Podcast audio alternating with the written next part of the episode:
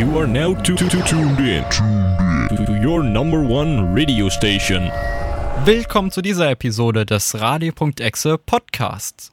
Radio.exe Podcast digital im Schulunterricht. Bevor es losgeht, in der Live-Sendung habe ich noch von meinen Audacity-Skills gesprochen, die ich verbessern konnte. Eins vorweg, Audacity ist ein Audio-Bearbeitungsprogramm.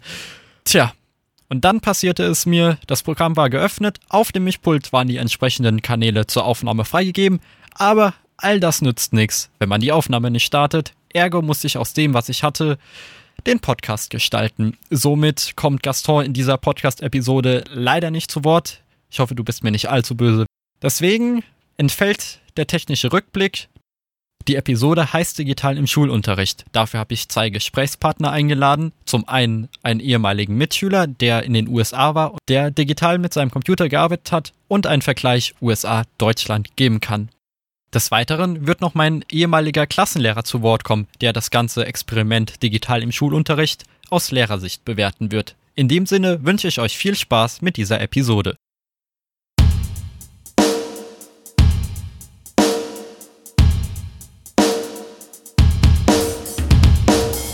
Polizei Hessen bekommt Dienst-Smartphones. Bitkom-Studie. 9 von 10 Unternehmen von Cyberangriffen betroffen. Jugenddigital-Studie. Jugendliche mehr als 70 Stunden je Woche online. Und ein neuer Fall von Social Engineering in Bezug auf Ransomware. Die Technik-News.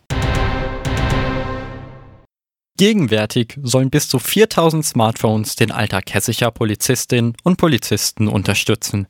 Anfang nächsten Jahres soll die Zahl auf 10.500 Dienst-Smartphones steigen bis Ende 2022 alle 17.600 Polizisten und Polizistinnen Hessens mit einem eigenen Gerät ausgestattet werden. Dafür nehme die Landesregierung 75 Millionen Euro in die Hand. Digitalministerin Christina Sinemus sagte bei der Vorführung der digitalen Tools am Donnerstag, den 29. Juli, dass die Tools Stift, Zettel und Funkgerät ersetzen würden. Auch Hessens Innenminister Peter Beuth von der CDU war bei der Pressekonferenz anwesend. Er sprach von einem beschleunigten Informationsfluss zwischen Einsatzkräften und der Einsatzleitung. Die schnellere Unfallaufnahme, Kontrollen sowie Beweissicherung resultieren in einer Zeitersparnis, welches mehr Einsätze, ergo mehr Polizeipräsenz ermöglicht. Speziell entwickelte Polizei-Apps sollen eine sowohl schnellere als auch datenschutzkonforme Abfrage und Weitergabe von dienstlichen Informationen am Einsatzort ermöglichen. Eine Personenabfrage via App soll nur mittels biometrischer Daten möglich sein. Das hessische Innenministerium teilte mit, dass in den vergangenen Monaten eine neue Serverplattform hochgezogen wurde. Bevor die Smartphones den Alltag von Polizisten und Polizistinnen unterstützen werden, müssen die Geräte auf die Serverplattform angepasst werden. Die Gewerkschaft der Polizei, kurz GDP, befürchtet, dass dieser Prozess bis zu zwei Jahre dauern könnte. Laut der Studie des Digitalverbands Bitkom waren in den Jahren 2020 und 2021 nahezu neun von zehn Unternehmen von Datenklau, Spionage oder Sabotage geplagt. Mittels erfolgreicher Ransomware-Angriffe werden Computer unzugänglich gemacht und ihr Betreiber erpresst. Der Ausfall von Informations- und Produktionssystemen führt zu Störungen im Betriebsablauf. So soll ein jährlicher Schaden in Höhe von 223 Milliarden Euro entstehen. Damit ist die Schadenssumme mehr als doppelt so hoch wie in den Jahren 2018 oder 2019. Die Ergebnisse der Studie zeigen, dass in 59 Prozent der Unternehmen, die Homeoffice grundsätzlich anbieten können, es seit der Corona-Pandemie zu IT-Sicherheitsvorfällen gekommen sein soll. Achim Berg, das ist der Bitkom-Präsident, machte darauf aufmerksam, dass es nicht genüge, Mitarbeiterinnen und Mitarbeiter, Zitat, einfach zum Arbeiten nach Hause zu schicken. Stattdessen muss auf der To-Do-Liste jedes Unternehmens die Absicherung der Geräte und der Schutz der Kommunikationskanäle zum Unternehmen stehen. Obendrein muss für die Gefahren durch Cyberkriminalität sensibilisiert werden. Jedes zehnte Unternehmen sehe sich in seiner Existenz durch Cyberattacken bedroht, wie die von Januar bis März 2021 geführte Bitkom-Studie ergab. Sinan Seelen, der Vizepräsident des Bundesamtes für Verfassungsschutz, merkt an, dass Behörden und die Wirtschaft nur gemeinsam Cyberangriffen trotzen können. Wie die Postbank Jugenddigitalstudie 2021 herausfand, halten sich Teenager im Alter zwischen 16 bis 18 Jahren wöchentlich durchschnittlich 70,4 Stunden online auf. Damit seien die Jugendlichen etwas über eine Stunde weniger im Netz als noch im Frühjahr 2020 mit durchschnittlich 71,5 Stunden. Aber der Wert von 2019, nämlich 58 Stunden je Woche, wird deutlich übertroffen. Laut den Studienmachern lasse sich weniger als ein Drittel der Online-Zeit auf edukative Zwecke zurückführen. Täglich verbringen die Befragten 3,6 Stunden im Netz für die Schule, das Studium oder die Ausbildung. Ähnlich soll es 2020 gewesen sein, während der Wert vor der Corona-Pandemie bei zweieinhalb Stunden pro Tag lag. Die meiste Zeit, täglich 1,3 Stunden, nutzen die Befragten ihr Smartphone fürs Homeschooling dicht gefolgt von Laptops, die am Tag durchschnittlich 1,1 Stunden zum Einsatz kommen. Auf Platz 3 landen Tablets und Desktop-Computer sei nur für täglich 30 Minuten das Mittel der Wahl. So liege wöchentlich für 43,7 Stunden das Augenmerk auf unseren Smartphones. Ein Jahr zuvor, 2020, haben Jugendliche knapp drei Stunden weniger vor ihren Smartphones verbracht, während es 2019 nur 36 Wochenstunden gewesen sein sollen. Für die repräsentative Studie haben die Studienmacher im Zeitraum Mai und Juni 1000 Jugendliche zu ihrem Nutzungsverhalten befragt. Ein neuer Fall von Social Engineering macht es Unternehmen künftig noch schwerer, ihre IT-Infrastruktur vor Cyberattacken abzusichern.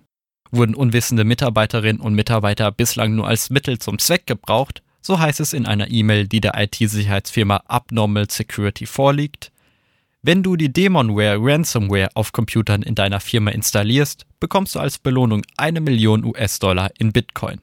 Angeblich möchte er mit der Betrugsmasche sein Startup finanzieren, das hinter dem sozialen Netzwerk Sociogram stehe. Um mehr über den Spammer herauszufinden, gab man sich als Mitarbeiter einer fiktiven Firma aus. Wirklich professionell soll sich der Cyberkriminelle nicht verhalten haben. Die IT-Sicherheitsforscher kennen seinen echten Namen und die angepeilte Lösegeldsumme in Höhe von 2,5 Millionen US-Dollar verringerte er schlagartig auf 250.000 US-Dollar auf zuletzt 120.000 US-Dollar, als man ihm erzählte, dass das Fake-Unternehmen jährlich nur 50 Millionen US-Dollar einnehmen würde. Im weiteren Chatverlauf soll der Erpresser geschrieben haben, dass er die Ransomware mittels Python selbst gestaltet habe, doch wie Abnormal Security auf ihrem Blog mitteilte, sei der Demonware-Quellcode auf GitHub frei verfügbar. Das Projekt soll ursprünglich ins Leben gerufen worden sein, um aufzuzeigen, wie leicht Ransomware programmiert werden könne und wie sie funktioniere. Polizei Hessen bekommt Dienst-Smartphones. Bitkom-Studie. 9 von 10 Unternehmen von Cyberangriffen betroffen. Jugenddigitalstudie. Jugendliche mehr als 70 Stunden die Woche online. Und ein neuer Fall von Social Engineering in Bezug auf Ransomware. Das waren die Technik-News.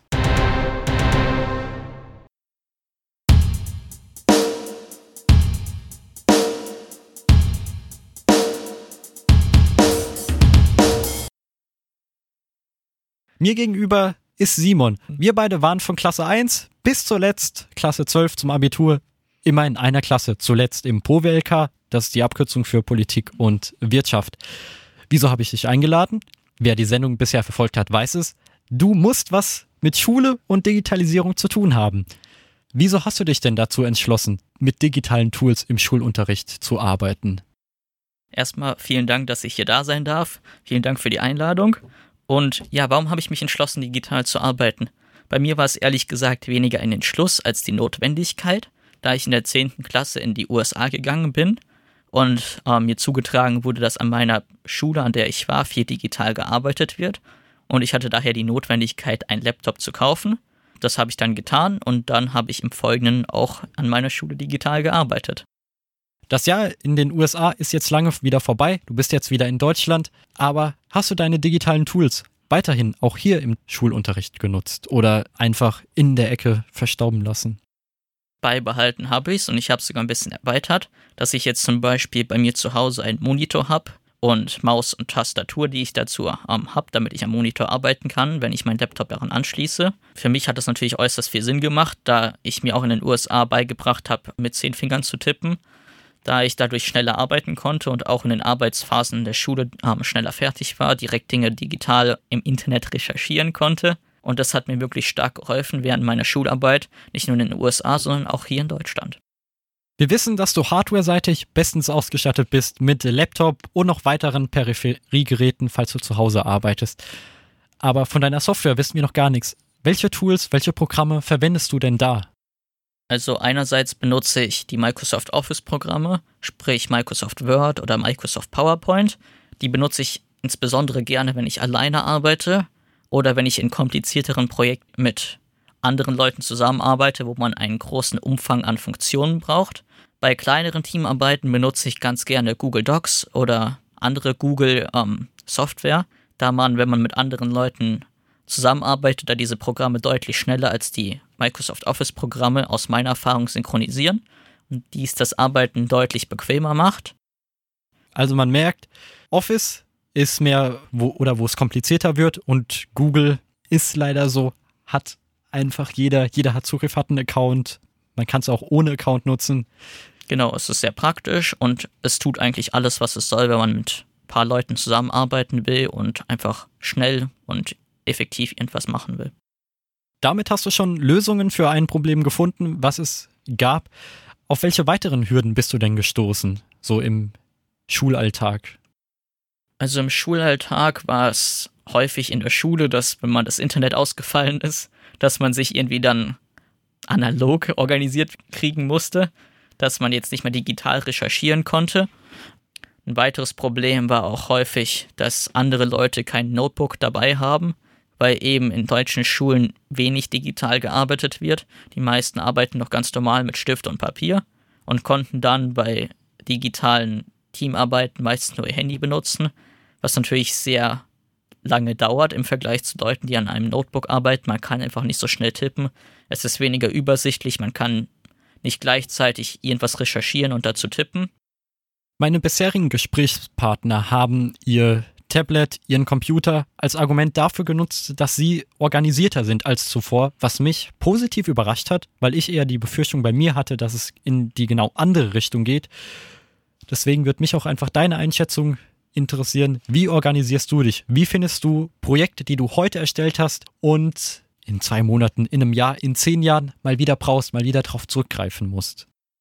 Also ja, ich kann erstmal auf jeden Fall zustimmen, dass man digital organisierter arbeiten kann weil ein Stück Papier kann man verlieren, aber wenn man ein äh, Dokument richtig abspeichert, dann eigentlich nicht. Aber das will ich jetzt nicht pauschalisieren. Ich denke, das gilt für jede Person anders. Jetzt ist die Frage, was ist dieses Richtige? Sag's uns. Also wie ich das auf jeden Fall mache, ich will nicht sagen, dass es der allgemeine richtige Weg ist, aber für mich hat es immer gut funktioniert, dass ich größtenteils in dem Microsoft-Programm arbeite und dass ich dann die Dokumente direkt in OneDrive, also dem Microsoft Cloud-Programm, abspeichere, sodass ich die ähm, dort abgesichert habe und von jedem Ort darauf zugreifen kann. Ich habe für die Schule einen allgemeinen Ordner angelegt gehabt, der heißt dann Schule auf meinem Computer. Es wird dann direkt angezeigt, dann kann ich da draufklicken und dann habe ich für jedes Fach und das Dokument ähm, korrekt benannt. Zum Beispiel für Politik und Wirtschaft, wo wir zusammen waren, habe ich als erstes Wort im Dokumentnamen POBI stehen. Dann kann ich danach das Thema vom Dokument reinschreiben und wenn ich dann wieder danach suche, werde ich es direkt finden. Ganz kurze Nachfrage, damit ich dich nicht falsch verstehe. Du hast einen Ordner, der nennt sich Schule. Dann schmeißt du einfach alles rein oder hast du da noch fächerbasierte Ordner? Tatsächlich habe ich darüber nachgedacht, ob ich fächerbasierte Ordner mache, aber bei mir war es nicht notwendig, da ich ja im Dokumentnamen als erstes Wort das, den Namen vom Fach habe. Sprich, wenn ich danach suche in dem Ordner, werde ich sowieso direkt wiederfinden.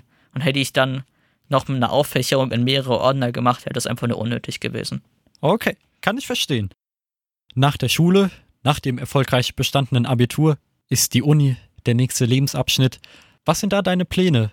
Hast du schon eine Zusage? Welchen Studiengang fokussierst du gerade an? Um, ähm, also eine Zusage habe ich tatsächlich noch nicht, aber ich erwarte sie in den nächsten Tagen. Mein fokussierter Studiengang ist Rechtswissenschaft mit dem Ziel des ersten Staatsexamens an der Uni Heidelberg. Wirst du dort deine jetzigen Tools beibehalten? Wirst du sie beibehalten können?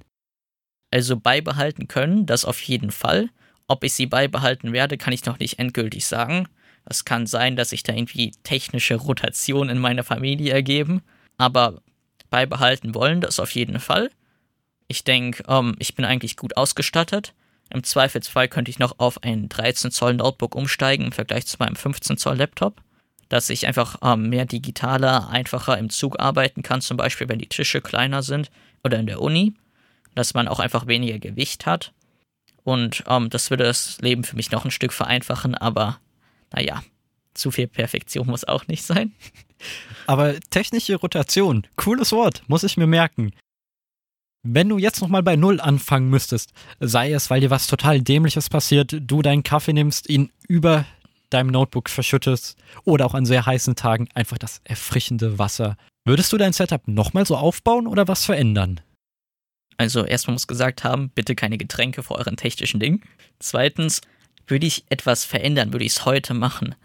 Also rückblickend ähm, denke ich, dass ich damals für meine, für meine Verwendung in die USA genau das richtige Gerät gekauft habe. Das war wirklich passend.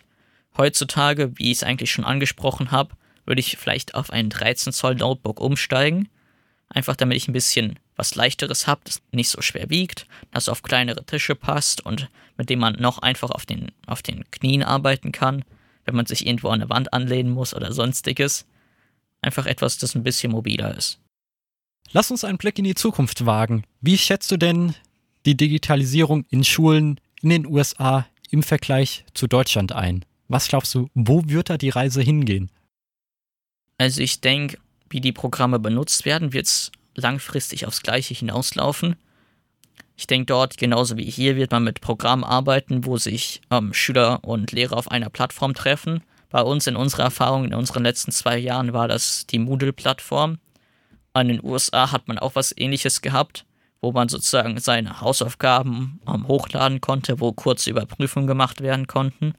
Ich denke bloß, dass es hier ein Stück weit länger dauern wird, weil hier die Infrastruktur einfach noch nicht so weit aufgebaut ist. Und ähm, ich denke, es wird auch noch mehr Zeit brauchen, dass die Lehrer hier technisch ausgebildet werden können. Wahrscheinlich wird man auch zum Beispiel für die Smartboards in den Klassenräumen ähm, Hausmeister mit technischer Erfahrung zum Beispiel brauchen können, die sich darum kümmern können, dass die Smartboards instand gehalten werden können. Die haben hier die Erfahrung gemacht, dass oft Smartboards ausgefallen sind oder dass auch hin und wieder das Internet ausgefallen ist. Ich denke, da braucht es einfach jemanden dafür, der sich damit auskennt und der solche Probleme für die Schulen lösen kann. Soweit. Was ist denn dein Tipp an Hörerinnen und Hörer, die unsere Sendung jetzt hören und sich denken, das möchte ich auch machen, ich möchte es so machen wie der Simon? Hast du einen Tipp? Was würdest du ihnen ans Herz legen? Also ich denke, erst einmal ausprobieren, bevor man sich ein eigenes Gerät kauft. Leiht euch am besten einfach mal einen Laptop oder ein iPad von Freunden oder Familie aus, damit ihr einmal in der Schule damit arbeiten könnt. Wenn euch das gefällt, dann lernt am besten so die grundsätzlichen Funktionsweisen von den Programmen von Microsoft Office, wie gut man damit arbeiten kann. Und dann noch ein persönlicher Tipp von mir. Lernt auf jeden Fall das Zehn-Fingersystem fürs Tippen. Das wird euer Leben deutlich vereinfachen und eure Arbeit deutlich verschnellern. Denn man tippt einfach so viel schneller, man kommt schneller auf neue Ideen, man kann schneller mit dem Korrigieren anfangen und ist einfach grundsätzlich schneller fertig. Und dann hat man auch einfach mehr Freizeit und muss nicht so viel ans Arbeiten denken. Ja, ja. Wenn das nicht eine Anspielung auf mich war. Ist auf meiner To-Do-Liste. Aber danke, Simon. Ja, danke, dass ich hier sein konnte. Um, ja, nochmal danke für die Einladung und ich wünsche allen noch einen schönen Tag.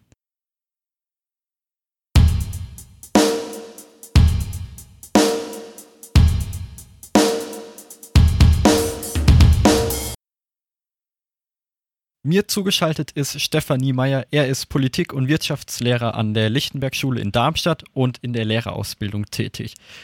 Jetzt die Frage, wieso habe ich Sie als Interviewpartner gewählt? Sie waren die einzige Person, die von Tag 1 bis zuletzt in dieser Zeit, in der ich digital gearbeitet habe, mein Lehrer war. Und dementsprechend bin ich davon überzeugt, dass Sie so den besten Überblick geben können. Was ging Ihnen durch den Kopf, als ich Sie zu Beginn der E-Phase also der 10. Klasse, fragte, ob ich im Unterricht mit Tablet und Pencil, also Eingabestift, arbeiten darf. Ja, Leon, ich äh, war erstmal etwas überrascht, ähm, weil ich das vorher noch nicht kannte, dieses äh, Format. Aber ich hatte keine Bedenken, insbesondere da Sie mir auch gezeigt haben, dass Sie weiter mit Ihrem Stift auch schreiben werden und diese Pencil-Funktion nutzen.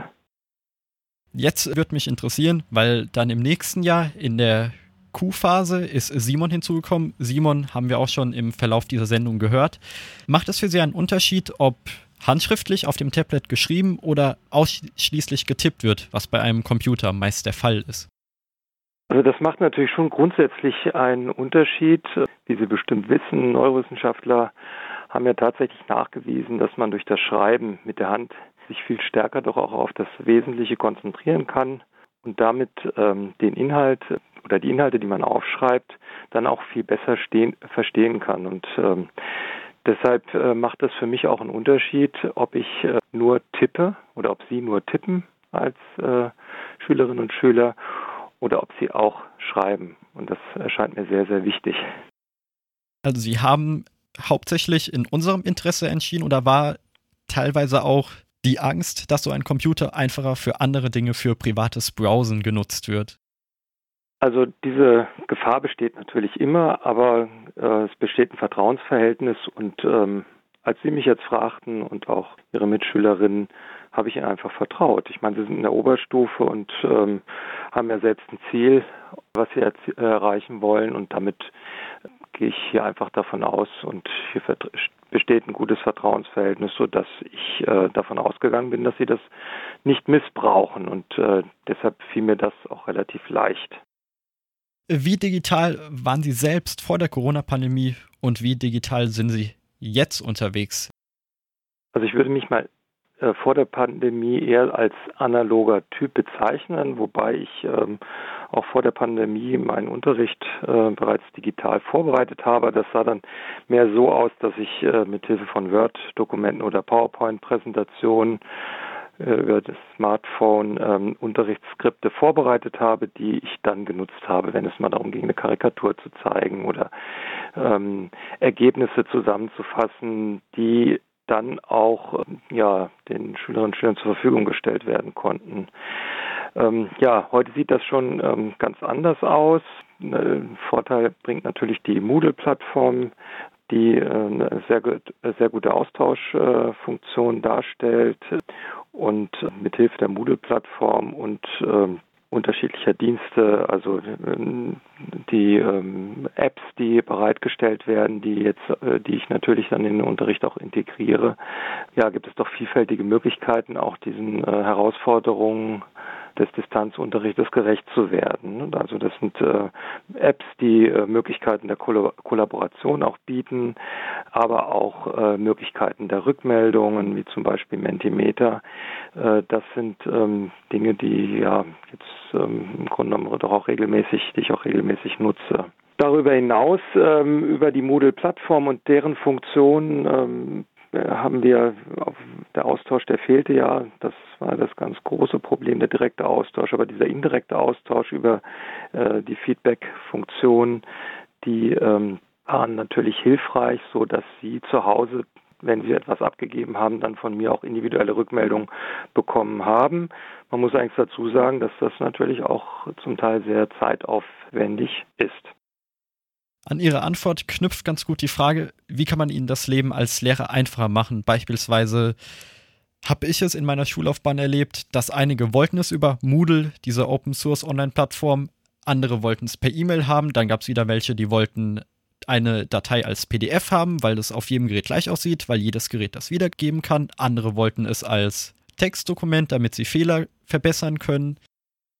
Ja, ich denke, das war auch erstmal völlig, äh, also sehr gut nachvollziehbar, dass es da ganz unterschiedliche ähm, Bedingungen auch jeweils in den unterschiedlichen Haushalten gab und deshalb auch unterschiedliche Bedürfnisse aufeinander getroffen sind. Und ich denke, das hat ja die äh, diese Anfangszeit auch gezeigt, dass wir da auch in gewisser Weise fast schon überfordert gewesen sind. Und da hätte ich mir frühzeitig, gerade vom Land Hessen, auch gewünscht, dass hier ähm, ja klare, äh, klare Vorgaben auch gemacht werden, was äh, die ähm, äh, was das, die Kommunikationsplattform angeht, also eine Kommunikationsplattform zur Verfügung stellen, diese dann aber auch so äh, auszubauen, dass ähm, sie eben nicht immer abstürzt äh, und auf die man sich ja dann eben auch verlassen kann, die ähm, auch datenschutzrechtlich äh, äh sicher ist und gleichzeitig auch eine schnelle Übereinkunft darüber, welche Apps verwendet werden dürfen, welche nicht.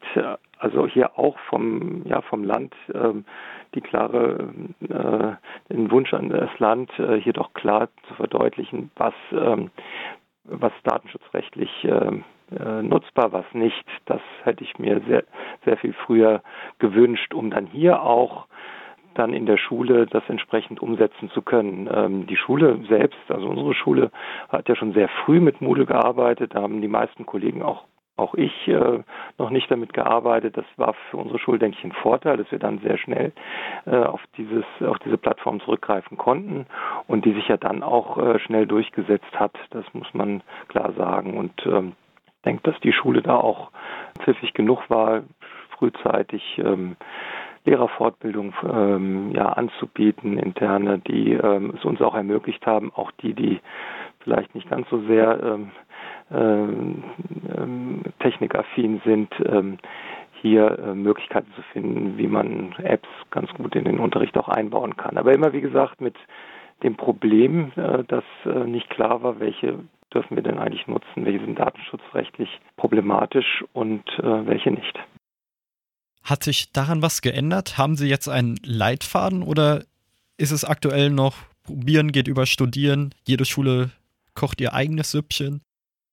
Ja gut, ähm, es gibt jetzt schon ähm, klarere Anforderungen. Ähm, also das Big Blue Button System, das wird sich, denke ich, jetzt tatsächlich äh, überall durchsetzen, auch bei uns im Seminar. Ähm, aber ähm, was die, die Apps angeht, da, ähm, ja, da gibt es natürlich schon noch Unterschiede. Sicherlich ähm, zu viele Vorgaben sind vielleicht auch nicht gut, aber ähm, es wäre hilfreich, einfach ein Pool direkt zur Verfügung zu stellen. Es gibt ja auch einige Apps, die, ähm, die ja Kosten auch verursachen. Auch wenn es nicht keine hohen Kosten sind, kann man doch davon ausgehen, dass das Land hier eine klare Regelung vorgeben sollte. Kosten ist ein ganz gutes Stichwort. Wird die Digitalisierung die Chancen auf Bildung steigern oder die Schere zwischen arm und ich habe es jetzt geldhabend genannt vergrößern? Also mein Ansatz war, die Digitalisierung, Bildung ist leichter zu haben. Man könnte theoretisch auch mit einem Smartphone arbeiten, aber wesentlich besser kann man es beispielsweise mit einem Computer machen, wobei ein Computer natürlich wieder mehr Geld kostet. Ergo werden die Schwächeren immer weiter runterfallen. Also äh, grundsätzlich muss man sagen, die Digitalisierung ist ja längst in allen Bereichen von Gesellschaft und Wirtschaft angekommen, fest verankert. Daher ist Digitalisierung äh, inzwischen auch ein zentraler Bildungsauftrag in der Schule und ähm, dem äh, wird ja auch Rechnung getragen in, in den Curricula. Es gibt äh, Kompetenzbeschreibungen, äh, digitale Kompetenzbeschreibung. Ähm, das, äh, ich glaube, darüber müssen wir gar nicht mehr diskutieren. Aber Ihre Frage ging ja so ein bisschen in die Richtung, ähm, inwieweit jetzt ähm, Digitalisierung ja die Kluft zwischen Arm und Reich vielleicht ver vergrößert. Also Ihnen geht es ja auch da um, die, äh, um das Bildungsziel der Chancengleichheit. Das ist ja ein ganz zentrales Ziel und äh, das kann meines Erachtens nur durch eine ganz umfangreiche Unterstützung gewährleistet werden. Und das, dazu zählt eben nicht nur die Bereitstellung von entsprechender Hardware jetzt in den Schulen, dass also in allen Klassenräumen dann ähm, ja Möglichkeiten bestehen, digital auch zu unterrichten und der entsprechenden Software, äh, sondern auch ganz speziell ähm, Fördermöglichkeiten für ja auch sozial Abgehängte. Also das reicht nicht nur Laptops zu verteilen. Das hat sehr lange gedauert. Ich, an unserer Schule lief ja das dann tatsächlich auch eher über, äh, über Spenden äh, von Unternehmensspenden, äh, dann aber auch später über die Stadt. Aber ähm, wichtig ist darüber hinaus, dass ähm, ja gerade ähm, Schülerinnen und Schüler aus bildungsferneren äh, Schichten, dass sie die Möglichkeit haben, mit viel, viel Zeit ja diesen neuen Anforderungen auch gerecht zu werden. Sprich, zusätzliche ähm, Förderstunden am Nachmittag im Sinne eines Ganztagsschulkonzeptes, in denen die Kinder möglichst viel Zeit ähm, mit ähm, Lehrkräften verbringen können. Also ich, ich, ich hoffe jetzt mal, dass wir wieder im Präsenzunterricht äh, einsteigen, dass äh, die Themen der Digitalisierung, die Gefahren äh, und die Chancen ähm, thematisiert werden ähm, im Sinne der, des äh, Curriculums, ähm, auch den Schülern nahegebracht wird, aber eben auch wirklich die Schülerinnen und Schüler Zeit haben, in der Schule mit ihren Mitschülerinnen und Mitschülern sich darüber auszutauschen und vielleicht auch mit Hilfe von Helfersystemen. Das könnte ich mir gut vorstellen, weil ähm, Sie haben das ja selbst beim im Unterricht äh, erlebt, dass ähm, ich mitunter auch Ihre Hilfe benötigt habe, weil Sie mitunter ja ja als Digital Natives ähm, mit äh, den Medien äh, in einer ganz anderen Form aufgewachsen sind, als ich das bin. Und dann ähm, ist es hilfreich, hier Systeme zu entwickeln, die alle mitnehmen und gerade eben auch diejenigen, die es zu Hause nicht so leicht haben. Und ähm, da reicht es nicht aus, einfach nur Tablets zur Verfügung zu stellen. Da muss viel passieren und äh, auch im Hinblick auf vielleicht wieder Phasen des äh, Distanzunterrichts, wie hier auch Räume geschaffen werden können, dass ähm, die Kinder, die dann in Distanz von zu Hause arbeiten, auch in Ruhe arbeiten können. Und da denke ich, da, da sind die Schulen gefordert und ähm, aber da brauchen wir Ressourcen, ganz viele Ressourcen, die uns hier unterstützen. Und das fängt an beim Sozialpädagogen und hört auch bei, hört auf beim IT-Techniker. Das darf nicht sein, dass ähm, Schulen das alles selbst stemmen müssen. Dafür brauchen wir einfach einen, äh, einen Support von, von außen. So wie ich es rausgehört habe, wäre das jetzt die optimale Zukunft, wie es sein könnte. Realistisch betrachtet, was denken Sie, wo wird die Reise hingehen? Wird die Schule digitaler? Werden wir jetzt, wenn das Geld da ist, einfach nur mit Tablets bombardiert? Oder haben Sie eine ganz andere Vision? Werden wir, wenn es sowas wie Corona plötzlich nicht mehr geben würde, wieder zu Stiften Papier wechseln und Overhead-Projektoren? Nein, die Overhead-Projektoren, die sind verstaubt und die werden auch nicht mehr zurückkommen. Davon bin ich überzeugt. Ich gehe davon aus, dass ähm, die äh, Klassenräume digitalisierter werden, also dass wir zum Beispiel in unserer Schule irgendwann in allen Räumen äh, Smartboards haben. Ich gehe davon aus, dass ähm, irgendwann auch alle Schülerinnen und Schüler und alle Lehrkräfte Schultablets haben werden. Aber das bedeutet nicht, dass ähm, das Wichtigste ähm, im schulischen Betrieb, nämlich die Beziehung zwischen den Lehrkräften und den Schülerinnen und Schülern, dass die eigentlich der zentrale Anker sind für, ähm, für Lernerfolg. Das ist, ist bewiesen und deshalb ist Präsenzunterricht auch meines Erachtens so wichtig und wir müssen alles dafür tun, dass, ähm, dass dieser Präsenzunterricht möglichst ähm, jetzt in Zukunft auch eingehalten werden kann. Äh, nichtsdestotrotz, falls mal wieder zu anderen Formen des Hybridunterrichts kommen würde, müssen wir alles dafür tun, dass ähm, hier Phasen bzw. Kommunikationswege aufrechterhalten werden, die die Beziehung zwischen den Lehrkräften und den Schülerinnen und Schülern stärken. Also das ja, das ist, kann manchmal natürlich ein, äh, eine Videokonferenz sein, eine individuelle, äh, manchmal vielleicht auch ein Telefonanruf, weil das ist der zentrale Beitrag äh, für den Lernerfolg, die ähm, ja das Beziehungsgefüge zwischen den Lehrerinnen und Lehrern und den Schülerinnen und Schülern. Ich denke, da haben wir jetzt inzwischen jetzt über, die, über das letzte Jahr auch gelernt, wie man diese Beziehung auch im Distanzunterricht aufrechterhalten kann. Aber wir müssen hier weitere Wege finden und ähm, äh, um das um das sicherzustellen. Und ähm, dann ist die Frage jetzt mit oder ohne Tablet sekundär. Ich gehe davon aus, dass äh, die Tablets da sein werden. Aber zu Beginn äh, des ähm, Interviews ging es um die Frage, nur tippen oder Handschrift. Also natürlich die Handschrift, die, die darf dabei nicht flöten gehen, gar keine Frage. Das, ähm, das wird meines Erachtens auch bleiben müssen.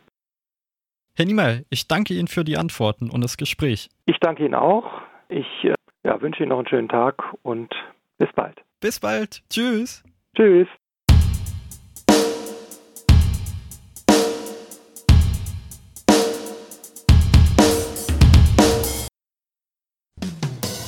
Das war ja auch wieder der Radio.exe Podcast. Wir verabschieden uns von den Mikrofonen.